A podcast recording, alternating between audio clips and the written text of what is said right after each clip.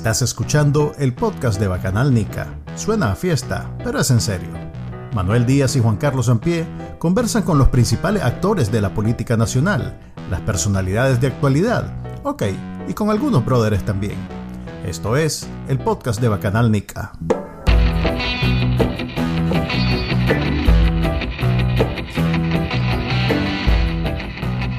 Bienvenidos a un episodio más del podcast de Bacanalnica. Eh, hoy tenemos, bueno, mi nombre es Manuel Díaz y me acompaña como siempre Juan Carlos Ampie. Y hoy tenemos un invitado especial, otra personalidad de Twitter, eh, también futuro presidente de Nicaragua, mi brother. ¿Cómo está, Félix? Bienvenido. ¿Quién nos acompaña? Félix, eso le dice a todos, ¿oíste? Yo estoy claro, si lo conozco desde hace 30 años. Manuel, ¿cómo Sí. estás? Carlos, qué placer estar con ustedes. De, de hecho, de todas las personas que se están animando a, a- semejante monumental proyecto de ser presidente de Nicaragua, la persona que tengo más tiempo de conocer y que debo decir que, me- que más representa mis intereses, porque yo soy como los republicanos pobres, que, que, que no, que aunque no representen mis intereses, ahí ando detrás de otras personas, pero Félix es, es la persona que mejor representa mis intereses. Si yo tuviera No, no sé, usar el sentido común no sé si para ese es un buen endoso. No, no, yo no estoy endosando nada. Yo he dicho que eh, para mí eh, esta, esta, esta situación se hubiera resuelto con una moneda hace rato. Porque con los ojos cerrados yo voto por los que, eh, bueno, Félix obviamente, pero cualquiera de los demás que se han propuesto a ser candidatos son mucho mejor, o sea, no están ni en la misma categoría que Daniel Ortega. O sea que para mí esta situación, como digo, una moneda y en cinco minutos estamos, está resuelta. Pero Félix tengo mucho tiempo conocerlo y, y desde que lo conozco siempre he pensado, este man quiere ser presidente de Nicaragua.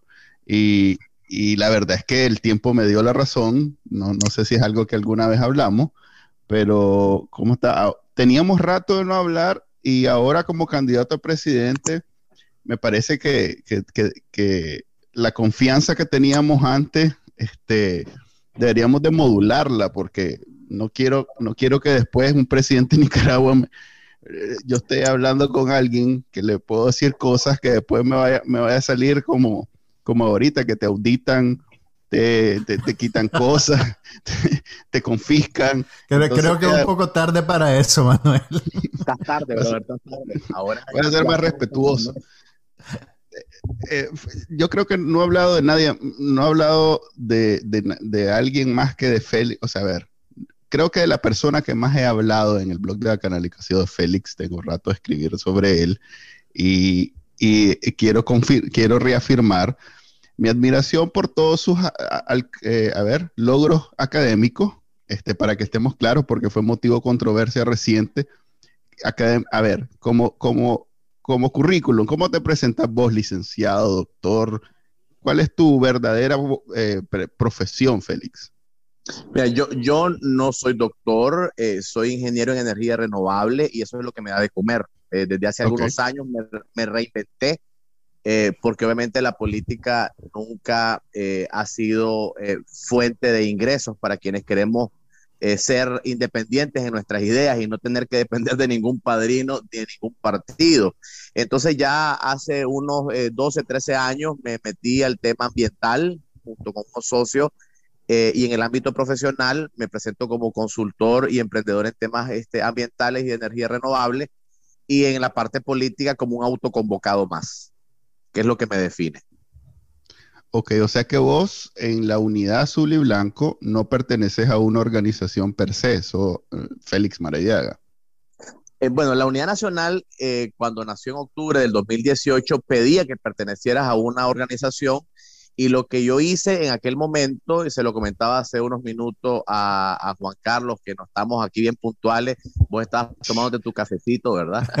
le, le- le decía yo que... Ya me eh, expusiste, ya me, ya me, ah, la pucha, Manuel es una diva. Ustedes lo ven el todo campechano, pero no.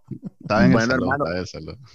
te estoy exponiendo yo primero porque después me, te toca vos exponerme a mí. Si yo sé que esto se va a poner interesante. No, hombre, en serio, en serio. Me tocó eh, eh, formar una, una agrupación, pero eh, efectivamente se llama Unión de Autoconvocados y Autoconvocadas, una. Entonces, abrimos a través de la tecnología, abrimos un proceso de registro electrónico. No sé si ustedes recuerdan, hicimos una campaña muy fuerte. De hecho, antes que naciera la unidad, allá por mayo, junio, eh, si querés organizarte y no tenés con quién, manda un link, manda tu información a este link.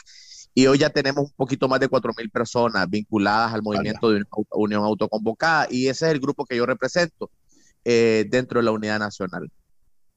Ok, entonces sí tenés una, a ver, una organización que, no, que no es como aquella, ¿cómo se llamaba el partido de, Eduardo? Vamos con Eduardo, era bien, bien institucional en el nombre.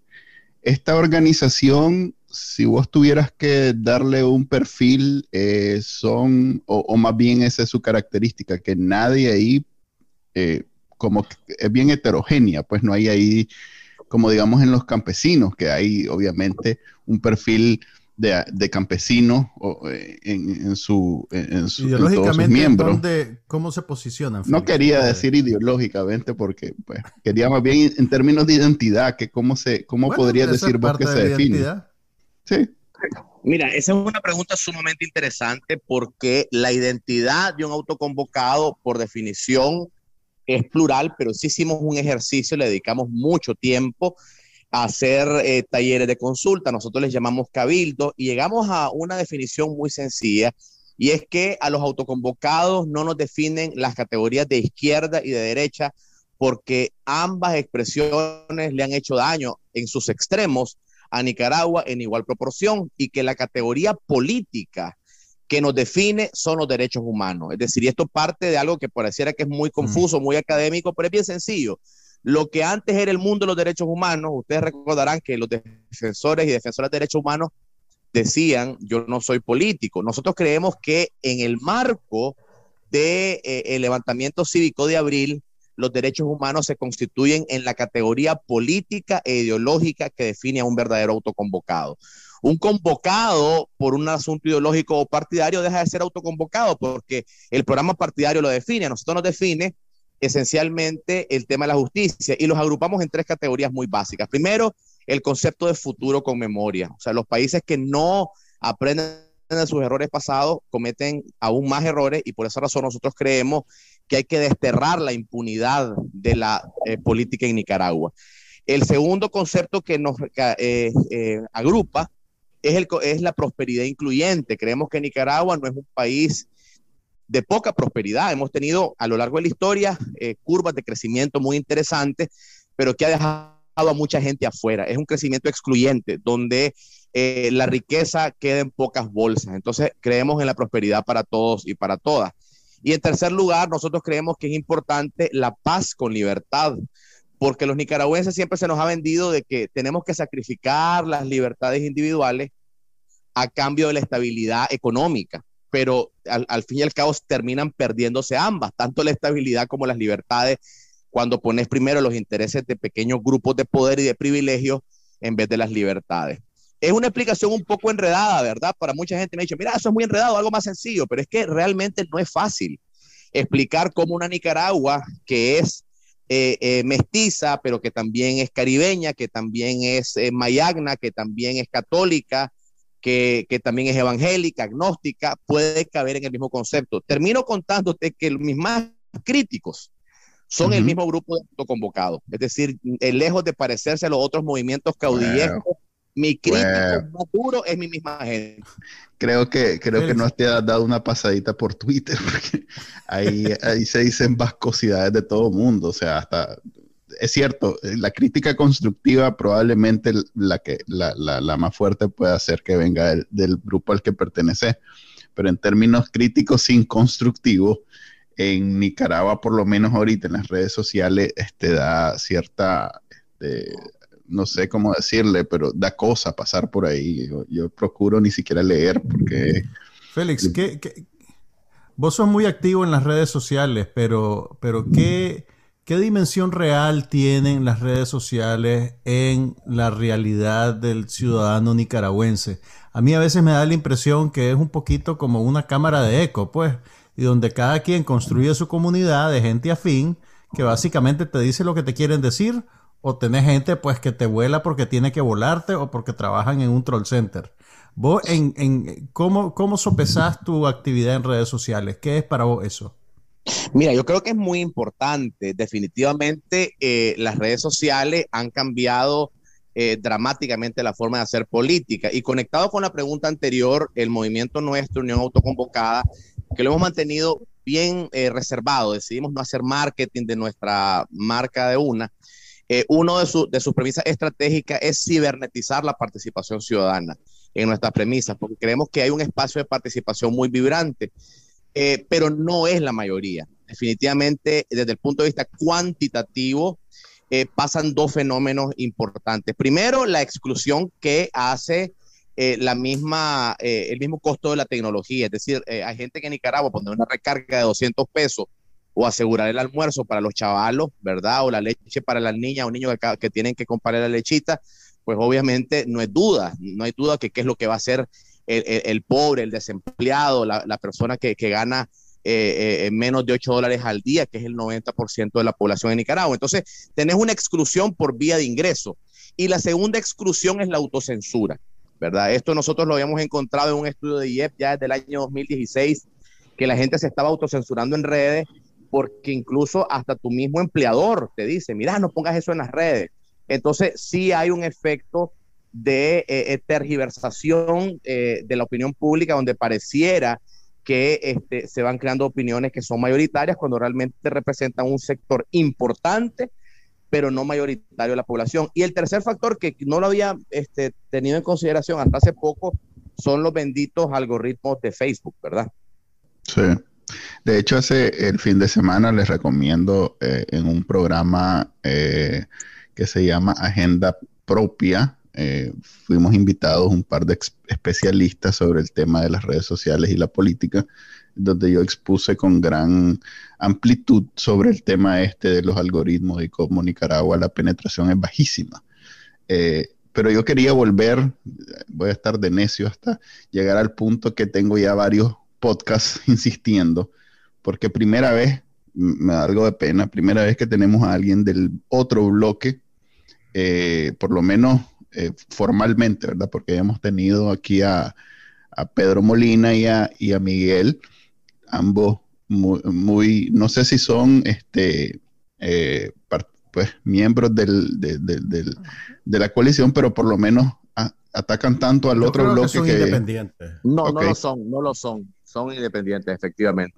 Ok, entonces, eh, acaba de pasar una semana a pues, que está inscrito en la, en la Alianza Cívica. Exactamente. Eh, acabamos de pasar una semana difícil. No se dio la unidad administrativa, por decirlo así. Eh, ya dijo, hoy salió el artículo de em, del Quirizo, yo faltando el respeto, pero ese es su apodo, este, Denis Martínez diciendo que em, no se dio por intransigencia por un lado, pero que en, términos general, en términos básicos, el problema fue la a ver, la personalidad, la representación jurídica de la alianza. Eh, se por él le dijo que no la daba y PRD supongo que no estaba dispuesto a unirse si eso no se daba. Así es, ¿no, Félix?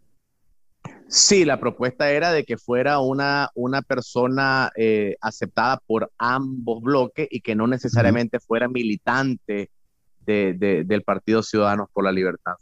Ok, entonces esa fue la razón. Claro, eh, Denis dice que, por ejemplo, doña Kitty no dio ni la cara, mientras que PRD estaba dispuesto a un Saturnino a estar. Luego dijo que los PRD se perdieron un gran tiempo y que no respondieron. O sea que hay, hay otras cosas que, hicieron que la unidad no se diera, pero creo que el centro es ese. El centro es que no hubo este consenso en términos de la representación legal de la alianza, lo cual yo hasta cierto punto lo entiendo cuando la gente se por él viene de experiencias donde les quitaron el, partido por razones precisamente de, por esas razones, pues porque alguien más reclamó la, la representación jurídica de, su partido y se le, se le fueron dos partidos. Este es el tercero que, tratan de formar. Entonces, pero bueno, eso ya es una cuestión partidaria. La gente que está observando de largo no le interesa ese problema, ese es un problema de ellos. Y hubiera querido que pusieran eso en la mesa para que la unidad se diera. Ya sucedió. Ahora, ¿qué sigue? ¿Puede, vos, ¿Ves viable vos, Félix, que dentro de un mes tengamos a un solo candidato a presidente con un solo grupo de candidatos a diputados en una sola casilla? ¿O ves que vamos a tener dos? Sí, yo creo que va a ser inevitable tener dos candidatos o, eh, candidatas, eh, a menos que uno de los partidos acepte perder su personería jurídica, y eso ya se demostró que no, este, que no está sobre la mesa.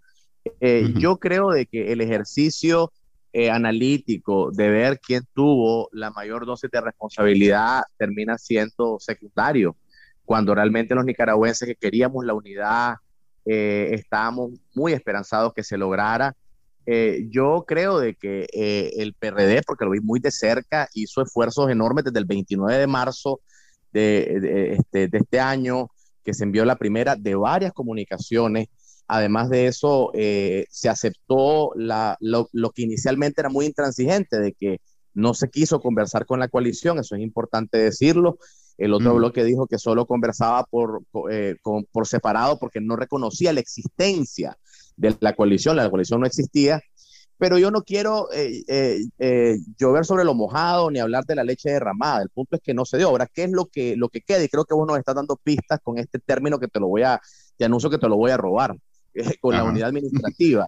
La unidad se tiene que dar como se ha dado en otros momentos, es decir, en el año 96 el PLC con prácticamente más de 20 partidos en disputa logró eh, convencer eh, de que era la, alternativa más viable ante el Frente Sandinista. Incluso en el 2001, con don Enrique Bolaños al frente de la candidatura del PLC, se hizo lo mismo.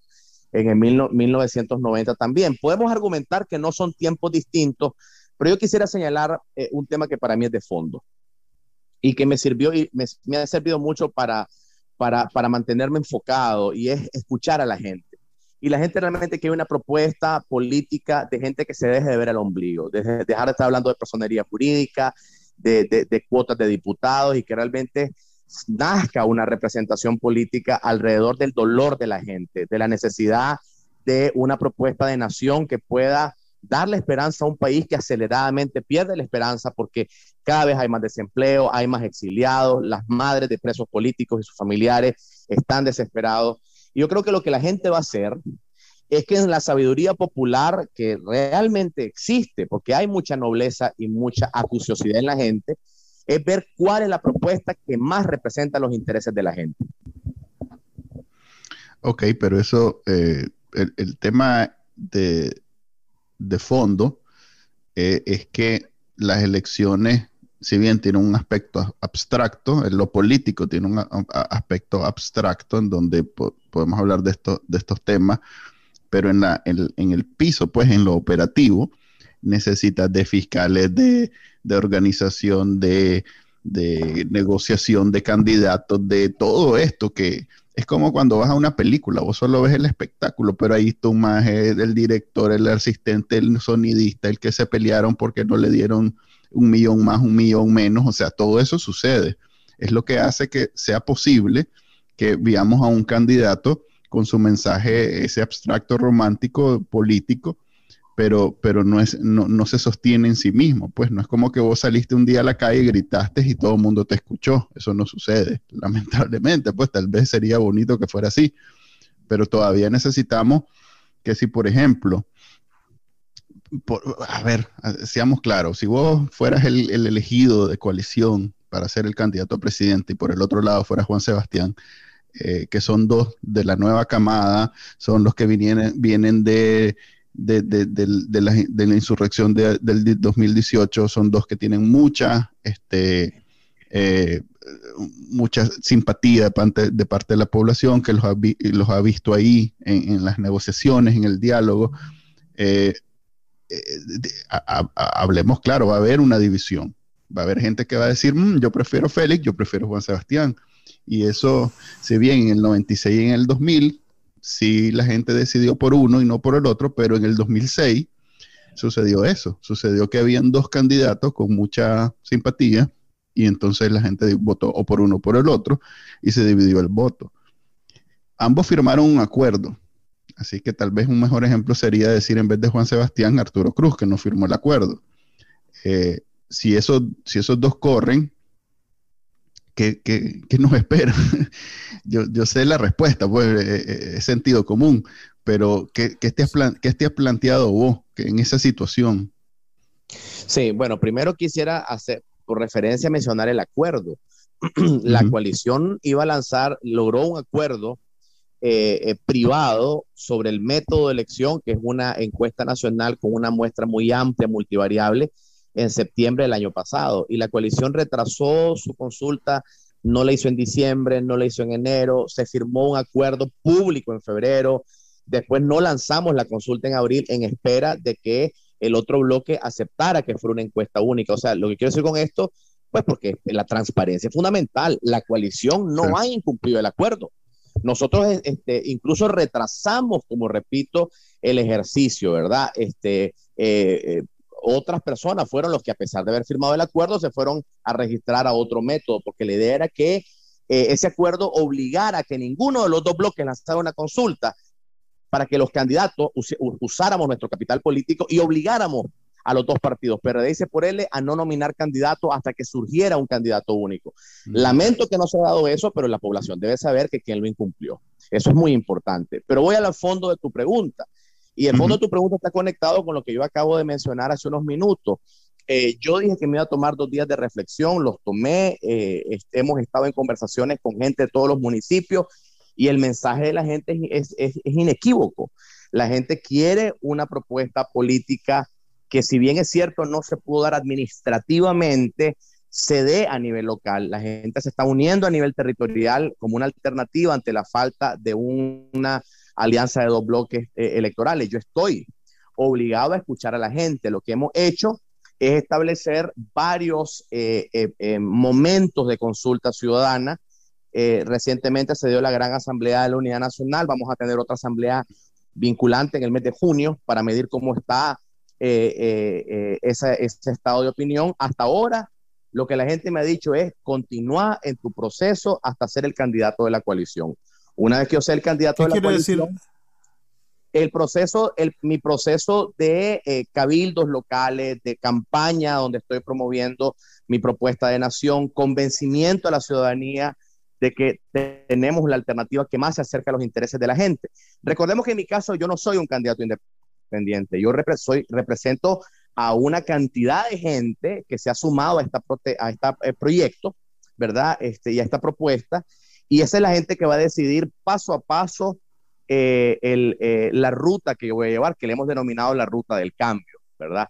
Entonces, en mi caso, yo continúo con esta propuesta de ser el candidato de la oposición más cercano a los intereses de la gente y que eso se va a ver reflejado en noviembre de este año cómo, se traduce esa unión en los territorios? ¿Eso quiere decir que aspiran a compartir el tendido electoral, digamos, o a construir un tendido electoral que defienda el voto de todos los candidatos de la oposición? ¿O eso es como una carta al niño Dios que, no, va a pasar? ¿Cómo ves vos desarrollándose el día de las elecciones?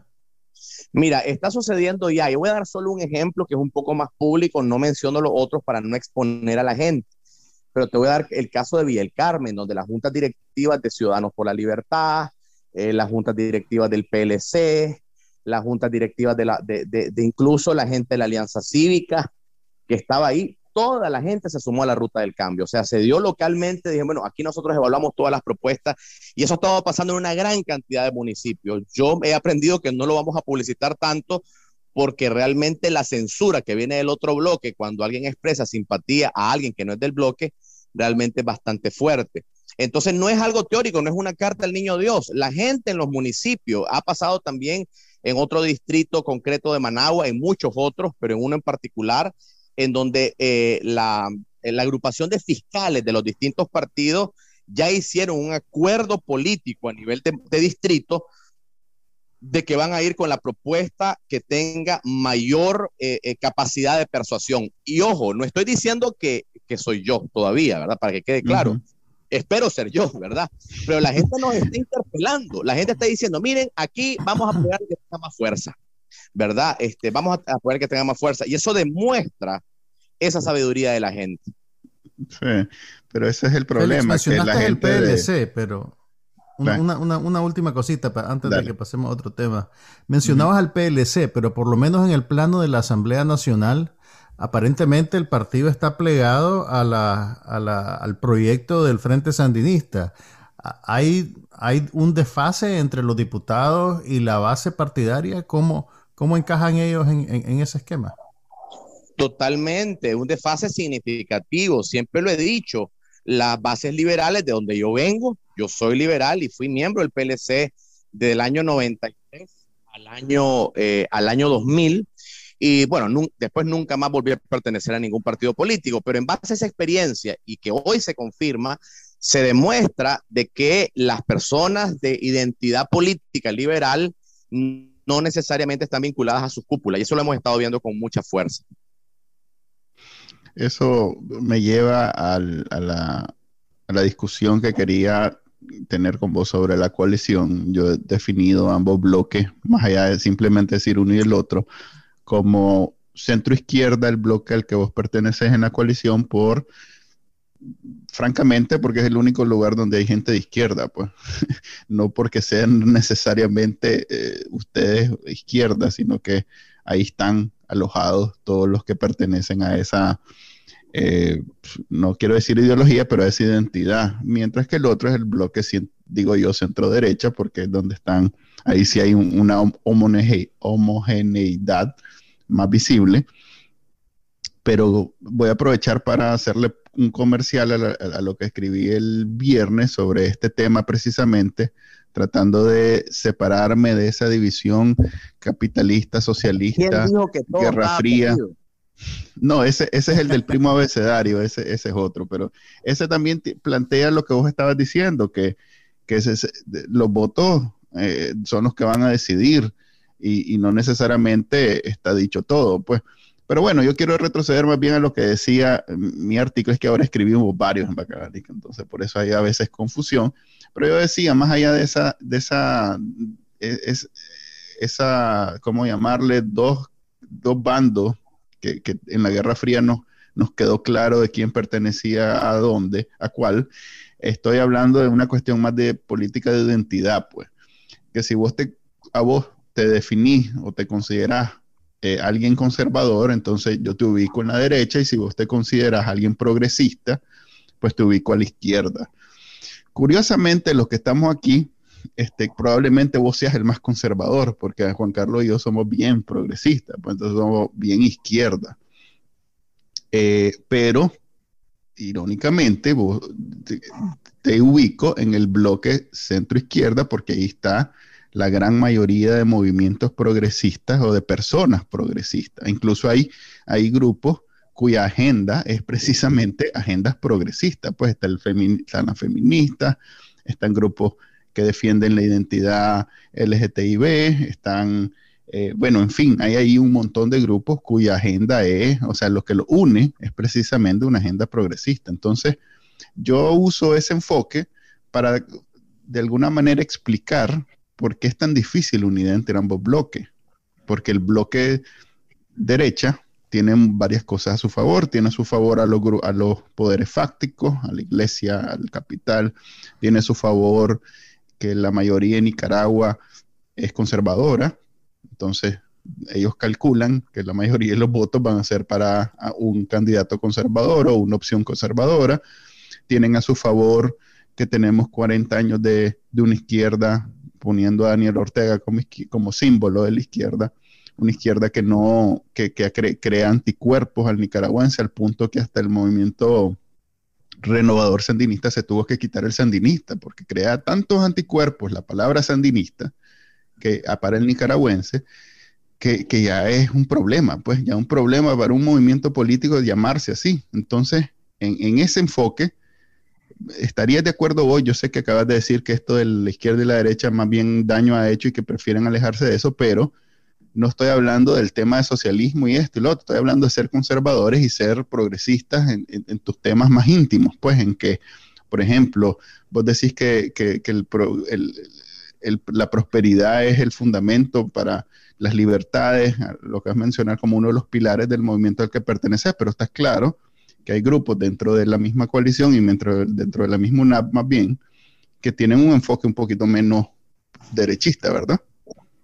Mira, este, yo estoy profundamente convencido que esa es una excusa para no unirse y que les dio resultado. Y que como ha pasado por décadas en Nicaragua, la capacidad de manipulación de los grupos de poder a la opinión pública ha funcionado.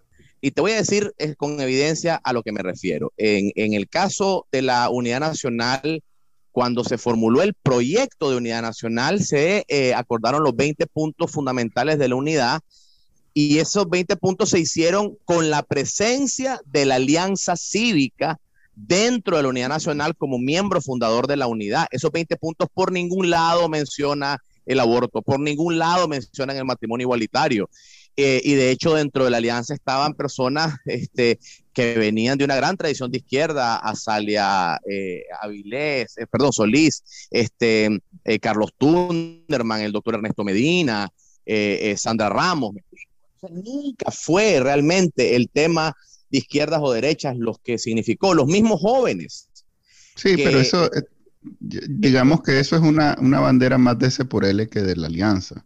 La alianza por naturaleza representaba mm, bastante balanceado ambas, ambas identidades. Pero es que es importante recordarlo, porque se, por él aceptó a la alianza con mucha facilidad. Claro, y ahí nomás se salieron esas personas que acabas de mencionar, porque se vieron en un grupo cada vez más purificado de identidad derechista. Entonces ellos buscaron rápidamente salida al otro lado, lo cual viene... Ajá, correcto, dale. Exactamente, ese es el punto que quería llegar. No creas que, que a don Carlos Tunderman se salió siendo él un católico súper convencido, con una relación cercanísima con la iglesia, igual que el doctor Ernesto Medina, que tiene una gran cercanía con muchos obispos. El tema de fondo es una agenda económica que prioriza la estabilidad por encima de los temas de justicia transicional, eh, y que hay llamada del otro lado, porque así se decía en las reuniones más cerradas, pues porque todo va a salir a luz en algún momento. Del otro lado están los poco pragmáticos, los radicales, los cabeza calientes, y de este lado están la gente enfocada en una transición democrática ordenada. Llamémosle, aunque ahora mucha gente se retracta de ese concepto del aterrizaje suave. Entonces no fue el tema de este, eh, una agenda progresista versus una agenda conservadora. Lo que quiero recordar es que se han dado absoluta garantía de parte de, los dos bloques de que en este momento se puede construir una agenda de nación sobre la base de las coincidencias. Quiero recordar que uno de los puntos, de los pocos puntos que se por él aceptó en la negociación fue precisamente el del plan de gobierno. Le dijimos, miren, el plan de gobierno nuestro es prácticamente el mismo de ustedes. No hay una diferencia de fondo con excepción a los temas más bien de, cómo vamos a enfrentarnos a, los crímenes de lesa humanidad, ¿verdad? O sea, qué tan fuerte estamos dispuestos a llegar. Hay cierta gente que establece de que una posición muy dura generaría gran inestabilidad política, económica. Otros creemos de que es lo contrario, de que no enfrentar eh, eh, con, de manera robusta los temas de injusticia nos puede llevar a heridas abiertas. Pero bueno, eso lo podemos alargar la discusión lo que yo quisiera dejar claramente establecido es que, ha habido una manipulación de la opinión pública, una manipulación de la opinión pública, y eso explica que por qué, porque debo decirlo con toda la coherencia del mundo, porque un católico como yo, porque un liberal es como yo, e incluso alguien que viene de una tradición de libre mercado, estoy en la coalición, porque la coalición es la propuesta de cambio profundo versus una propuesta de arreglo, de entendimiento, de priorización de la estabilidad. Y esa es la verdadera ruptura entre las dos ofertas. Ok, pero eh, voy, a, ser necio otra vez. Eh, está claro que, por ejemplo, la diáspora, y ahora que soy eh, asilado, exiliado, me ha tocado conocer esa, parte, algo que vos tal vez ya conocía, no al revés.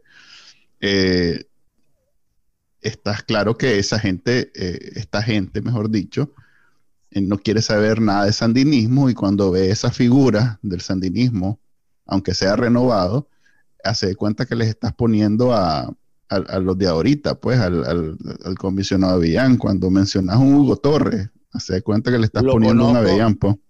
Lo conozco como la palma de mi mano, si vos sabes de dónde vengo. Vos y yo trabajo en, en, el Consejo de la Juventud y vos sabes de la tradición. Yo vengo de una familia que fue confiscada, vengo de una familia cuyos eh, eh, familiares cercanos a mi madre fueron asesinados por el ejército. O sea, a mí nadie me va a venir a contar cuentos, pero te voy a decir, ¿y, con quién fue la alianza en el, en el 2008 para las municipales entre el PLC y lo que en aquel momento era eh, ALN? No fue con el MRS. ¿Y con quién fue la alianza en el año 2011? No fue Mundo Jarquín, eh, Fabio Gadea la fórmula. Entonces, realmente, realmente acá no hay un tema, en mi opinión, de progresistas versus conservadores. Son agendas de poder las que han estado en juego. Ok, sí, no, y ahí coincidimos. Lo que pasa es que yo le doy ese enfoque porque me, ayuda a entender cuáles son los grupos que pertenecen a esos dos grupos de poder. Y es evidente que eh, de un lado están los grupos de poder un poquito más a la derecha y del otro lado están los grupos de poder más a la izquierda. Eh, sin, decir, sin que esto signifique que es completamente puro en cada lado, porque eh, por eso digo centro, no digo derecha e izquierda, digo centro izquierda y centro derecha, porque en el, por lo menos en la coalición yo estoy claro que no todos son ex sandinistas o sandinistas renovadores, como querramos ponerle. Pues. Eh, Félix, ahora me, me, toca a mí pecar de ingenuo. En, durante el fin de semana, eh, representantes de C por L hicieron mucho énfasis en que se había roto el sigilo de las conversaciones y pues lo plantearon como una de las razones por las cuales no se dio la unidad. Yo hice el chiste, pues medio en serio, medio en broma, de que, de, que por qué tenían que haber negociaciones secretas alrededor de, definir una unidad. Yo, decía, estas negociaciones deberían de ser públicas, deberían de transmitirlas en vivo por internet para que todo el mundo sepa, porque al final te vas a dar cuenta de cómo se repartieron las cosas, digamos. Y yo lo veo como una muestra de, transparencia y de buena voluntad. Yo asocio eso de negociaciones sigilosas o secretas o discretas, como le querrá llamar, con, las componendas pues, en las cuales el Frente Sandinista es experto. decime, estoy, o sea, ¿soy demasiado ingenuo para este mundo o eso es, digamos, una, una propuesta válida? No, no sos nada ingenuo. De hecho, la coalición eh, ante lo que parecía clarísimo, una total falta de voluntad para la unidad, decidió dar una conferencia de prensa y transparentar los cinco puntos que nosotros presentamos. La otra parte que ahora dice de que se rompió el sigilo, eh, agarró de manera muy malintencionada uno de los cinco puntos que hablaba sobre la importancia de que la lista de diputados se eh, acordara equitativamente, diciendo que se vinieron a, pedir pedazos del pastel, del número de diputados y ese fue un punto que la coalición se dio. Yo no conozco un grupo político en la historia reciente de Nicaragua que te diga, ok, si ese es el trabón, te firmo y no hablemos de diputados ahorita y, lo hablamos después, que fue lo que hizo la coalición. Pero ¿por qué se transparentó la propuesta de la coalición? Porque nunca hubo una propuesta del otro lado. La propuesta del otro lado, y, ustedes como personas acuciosas les invito a que vayan a preguntar cuál fue la propuesta de él. La propuesta fue firmar y ya. La nuestra fueron cinco puntos. De hecho, se cedió en todos y el tema de la personería, de la representación legal de la alianza, fue el gran trabón. En todo caso, yo quisiera regresar a lo que para mí es el elemento fundamental. Y es a una población que está cansada de una clase política fracasada, que está más eh, enfocada en sus propios intereses que en los intereses de los desempleados, de los exiliados, de los trabajadores por cuenta propia. Y como esa clase política no tiene nada que ofrecer, manipula la opinión diciendo que aquí el tema es el del matrimonio igualitario, como que, como que si un partido de origen evangélico va a impulsar una agenda tan progresista. Esos son temas que se podrían hablar eh, en, una, en una Nicaragua al estilo de Finlandia, Noruega, Dinamarca. ¿Cuántos, eh, ¿Cuánto tiempo faltará para que Nicaragua tenga la madurez para evaluar al margen de la política partidaria ese tipo de temas. Lo que quiero decir es que absolutamente en ningún momento fueron temas de agenda. No fueron temas de agenda ni de negociación, ni fueron temas de agenda eh, eh, eh, que se plantearon. Claro que sí, dijo el otro lado, y lo repito porque ya la, la opinión pública lo conoce. uno de los lados dijo, del otro lado no nos aliamos porque hay evangélicos y porque hay gente LGTB. Y ustedes escucharon la respuesta del reverendo Cerrato, donde dijo, las personas de la comunidad LGTB tienen derechos constitucionales igual que todos los demás. Yo nunca me imaginé en mi vida que iba a ver a un pastor evangélico defendiendo a la comunidad LGTB. Y por esa razón yo como hombre católico me siento también indignado que el argumento de que dentro de la coalición hay evangélicos sea, haya sido digamos, un obstáculo.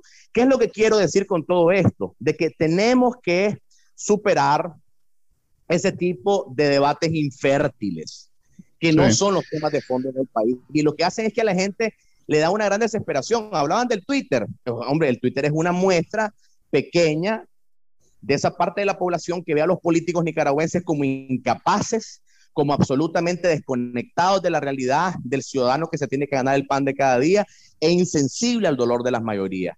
Y eso es lo que a mí me, me hace que siga en esta propuesta, porque quiero y deseo y creo que esta es la propuesta más cercana al dolor de la gente. A ver, lo que pasa es que eh, eh, esto de ser autorreferencial, y estoy echándome yo toda la culpa, mm, no, no digo que ustedes lo sean, pero tiene el problema de, de, pensar que como yo no le pongo mente a esos temas y que no sé qué, eh, y que para mí no es importante si ahorita esto o lo otro. De nuevo, yo estoy al punto de usar una moneda y ya resolver, pero necesito entender por qué en el fondo o por qué la gente tiene problemas con determinados temas. Y uno de esos temas, querramos o no, es que eh, Nicaragua es un país muy conservador y, hablar de aborto se, para, hace, tiene ese efecto, pues. Y no es solo Nicaragua. de la coalición, Manuel, no, yo Estoy, no, yo estoy claro. momento lo hemos propuesto.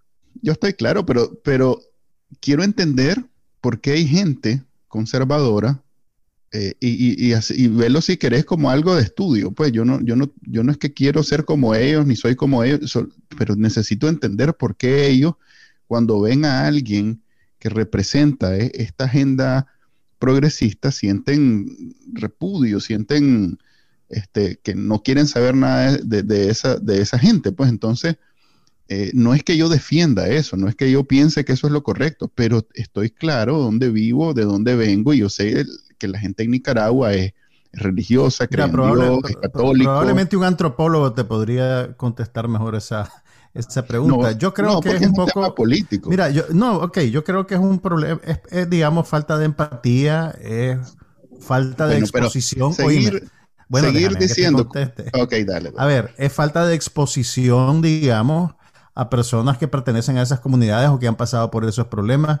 Mira, el, el, el, pues hay gente que te puede decir que son muy antiaborto hasta que hasta que tienen una hija adolescente que sale embarazada o, te dicen que son anti-gays hasta que descubren que tienen un hermano, un sobrino, una prima que, que es gay y que se quiere casar, pues, ¿me entiendes? Entonces hace falta mucha experiencia personal, hace falta visibilidad, hace falta exposición a esos temas, pero pues tal vez Félix nos ilumina cómo funciona ese sector políticamente, pues.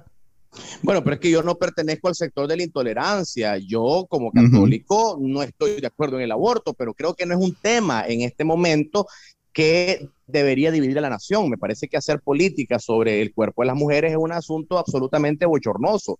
O sea, si ya los dos bloques dijeron abiertamente, y por eso recordé, me gusta hablar con evidencia, eh, eh, que, que, ninguno de los dos está promoviendo esa agenda, entonces se empieza a convertir en una excusa porque es lo que fácilmente despierta eh, las pasiones y las acusaciones frente al otro, porque si quisieran sacar sus verdaderas agendas, saben que esa agenda no va a movilizar sentimientos, pero es muy fácil decir, aquí están los conservadores y del otro lado están este, los progresistas.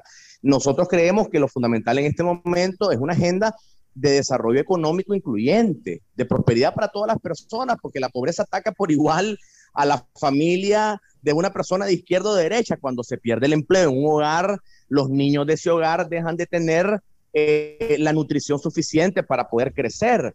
Cuando el desempleo golpea a un hogar campesino, no pregunta la ideología del campesino para que eh, pierda sus cosechas por falta de financiamiento. Y en los temas de justicia, que para nosotros es fundamental, basta hacer un pequeño censo cuando hay presos políticos que fueron de la juventud sandinista, hay presos políticos evangélicos, hay presos políticos desmovilizados del ejército, como Manuel Sobalbarro, que fue un teniente retirado preso ahí por oponerse al régimen y con mucha gente. Hay presos políticos católicos, hay presos políticos de... Eh, los que no hay son presos políticos ricos. Eso se los puedo asegurar.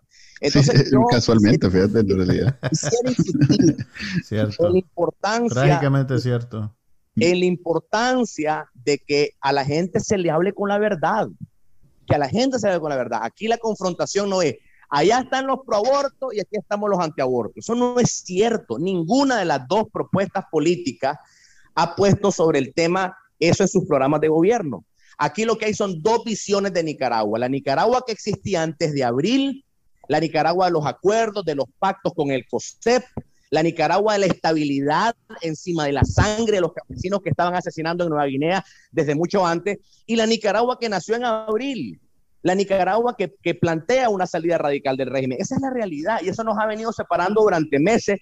Pensamos que se podía encontrar un punto intermedio en donde aquellos a quienes nos acusan de radicales nos pudiéramos poner en una posición más de centro y decir, hombre, dale, pues explícame bien tu aterrizaje suave, pues a ver si lo entiendo. Pero la verdad de las cosas es que ninguno de los dos sectores encontramos una, una, un, un, un acuerdo. Y ahora el acuerdo lo tiene que tener la gente en las comunidades. ¿Cómo? Bueno, identificando cuál es la propuesta política más cercana a los trabajadores, a la gente de clase media, a la necesidad de los campesinos. Eso lo va a determinar la gente, porque las cúpulas políticas no lo lograron hacer. El problema es que las cúpulas políticas son pues los que juegan en el estadio. Nosotros somos solo los que, bueno, bueno en este caso, Carlos y yo, somos los que vamos y pagamos el ticket, pero con el voto. Está, está, en el campo de juego, más. Sí, es, es, el delantero de uno de los equipos. Pero es cierto, pues al final de cuentas hablamos de estos temas porque si bien a la hora de discutir las condiciones del partido y todo lo demás, no, no necesariamente son lo más importante, pero a la hora de ir a, al, al, estadio a pagar el ticket, esas son las... O sea, vos discutís sobre quién es mejor y quién juega mejor y eso, pero ahí abajo los dueños de los equipos y los jugadores están discutiendo otros temas. Y, y bueno, y, y hay que manejar esa dualidad. No hay que dejarse llevar por solamente la parte abstracta, porque en el fondo hay, intereses de políticos que están negociando su participación. Y bueno, al propósito de eso, este, la, unidad azul y blanco el fin de semana ratificó sus candidatos a, diputados, que no son los candidatos de la coalición, pero son los que van a competir en la coalición. De ahí supongo que se van a poner a decidir entre la, esos que propuso la unidad con los que proponga PRD y los que proponga, eh, supongo que la, el movimiento campesino y el grupo de contras que representa don Luis Fley. Así es, ¿no, Félix? Efectivamente, cada bloque de la, de la coalición va a decidir por su propio método, como ellos quieran, eh, a sus eh, precandidatos a diputadas y a diputados. En el caso de la Unidad Nacional, ha sido un proceso de primarias internas, un proceso eh, eh, como todos los procesos imperfectos, pero creemos que a pesar de imperfecto es el más participativo que hay. Entonces, eh, obviamente yo no puedo opinar mucho por el reglamento interno a los candidatos y en mi caso soy uno de ellos. Eh, en el caso de la candidatura a la presidencia, estamos inhibidos de eh, emitir opiniones en cuanto el, el, comité electoral no dé la resolución final, porque todavía okay. estamos en periodo de impugnación. Ok, entiendo, entiendo. Entonces, ¿cuándo no se, queda va, más que... se va a desarrollar la encuesta, Félix, para, para escoger el candidato? Estamos en, un, eh, está, estamos en una situación complicada porque la encuesta se iba a iniciar en abril y se retrasó como un gesto de buena voluntad de parte de la coalición nacional en espera a, a, a, a la negociación. Eh, dado que eso no ha pasado, pues entonces nosotros tenemos como coalición que tomar decisiones esta semana eh, y yo creo que en los próximos días podríamos dar una fecha. Lo que sí quiero dejar bien claro es que el, eh, la muestra de buena voluntad implicó incluso detener nuestro propio proceso de selección de candidatos para poderle mostrar a la otra parte la, la, la, la voluntad con hechos. Cuando dijimos, vamos a detener nuestro proceso para que lo hagamos juntos, porque ese es el propósito. Okay. No se logró, la hora de la encuesta definitivamente no saldrá a mayo. Debo decirte que este, tenemos casi un mes de retraso y yo esperaría que sería más o menos para mediados de junio. Ok, otro clavo más que se le echamos a hacer por él y a mi tía Kitty. eh, ah, agradecerte, Felipe. Ahí están, ahí, están, ahí están, los hechos, Manuel. Ahí están los hechos. No, yo, no, yo, sé, yo sé. Yo sé, pues es que siempre dicen lo mismo. Este. Yo no quiero decir quién, la Dora, la, la bien entrevista que le hizo artículo 66. Yo no quiero echar culpas ni nada, pero bla, bla, bla, bla, bla, Pero está bien, en realidad que no, yo, yo esto lo veo con gran, este, hasta cariño, porque pues somos nicaragüenses y esa es la forma en que los nicaragüenses nos relacionamos desde que existimos y siempre ha habido ese problema de... Mm, ¿Quién sabe? yo, creo que, yo creo que estás hablando, estás hablando desde el trauma, Manuel. Probablemente, pues, pero pero, pero bueno, te aseguro que la próxima vez que vayas a un Santo Domingo y te pase encima un caballo y, te llenen de grasa, vas a decir qué linda que es Nicaragua. Antes te rechaba, pero ahora te va a encantar. Quiero agradecerte, Félix, por haber, haber participado en este podcast tan, tan grande y maravilloso. Este, ojalá te podamos tener nuevamente en el futuro. Eh, tu superlativo está a nivel de los de la compañera Rosario. Así es. Entonces. Todo lo contrario. Eh, Muchas gracias a ustedes por haberme escuchado y, además de eso, por abrir el debate, porque yo creo de que este tipo de, eh, conversaciones francas son importantes para darle a la gente luces sobre lo que nos espera. Yo eh, soy un eterno optimista. Es la manera en que he logrado sortear eh, las dificultades de la vida y yo me resisto a creer que Nicaragua está condenada a la dictadura, me resisto a creer que estamos condenados a la mediocridad y a la pobreza. Y siento que hay eh, eh, grandes oportunidades. Y ojo, gente sumamente valiosa en todos los bloques, en todos los bloques y en todas las expresiones. El punto es de que los nicaragüenses, como muy bien has dicho, somos una sociedad compleja, ¿verdad? No hemos hecho de la pluralidad nuestra fortaleza. Yo quisiera concluir con esa reflexión. Eh, mientras sigamos creyendo que el purismo político o ideológico de los buenos contra los malos es lo que nos va a dar una solución, vamos a estar estancados en, en la política feudal. Lo que realmente nos va a dar un salto a la prosperidad y a darle oportunidad a nuestros hijos. Y sobre todo a que la gente deje de emigrar. Y te lo dice alguien que le tocó emigrar a los 12 años. Y te lo dice alguien que tiene a su familia en el exilio en este momento, porque con las amenazas de muerte que nos han llegado, no me atrevo a tener a mi hija acá. Lo que nos va a llevar a la modernidad es entender de que las sociedades modernas y abiertas y libres son las sociedades plurales que tienen tolerancia y no donde están allá todos los malos y aquí todos los buenos. Entonces, por eso yo he defendido la fortaleza de la pluralidad. Creo que esa pluralidad compleja y difícil, a veces hasta caótica, se expresa en la unidad nacional azul y blanco, que es la, propuesta en la que estoy yo, y espero que eh, eh, la sociedad nicaragüense poco a poco vaya aceptando que lo que nos hace fuerte es precisamente lo plural que es Nicaragua. Gracias, Félix. Y bueno, me, despido también yo, Manuel Díaz, de este podcast de Bacanal Nica. Y, espero tener, esperamos tenerlos la próxima semana con otro invitado especial. Saludos. Este fue el podcast de Bacanal Nica. Compartilo, déjanos una reseña y enseñale a tu abuelita cómo escucharlo. Te lo va a agradecer. Suscríbete en Spotify, Apple Podcast, Google Podcast y por supuesto, también puedes escucharnos en bacanalnica.com. Hasta la próxima.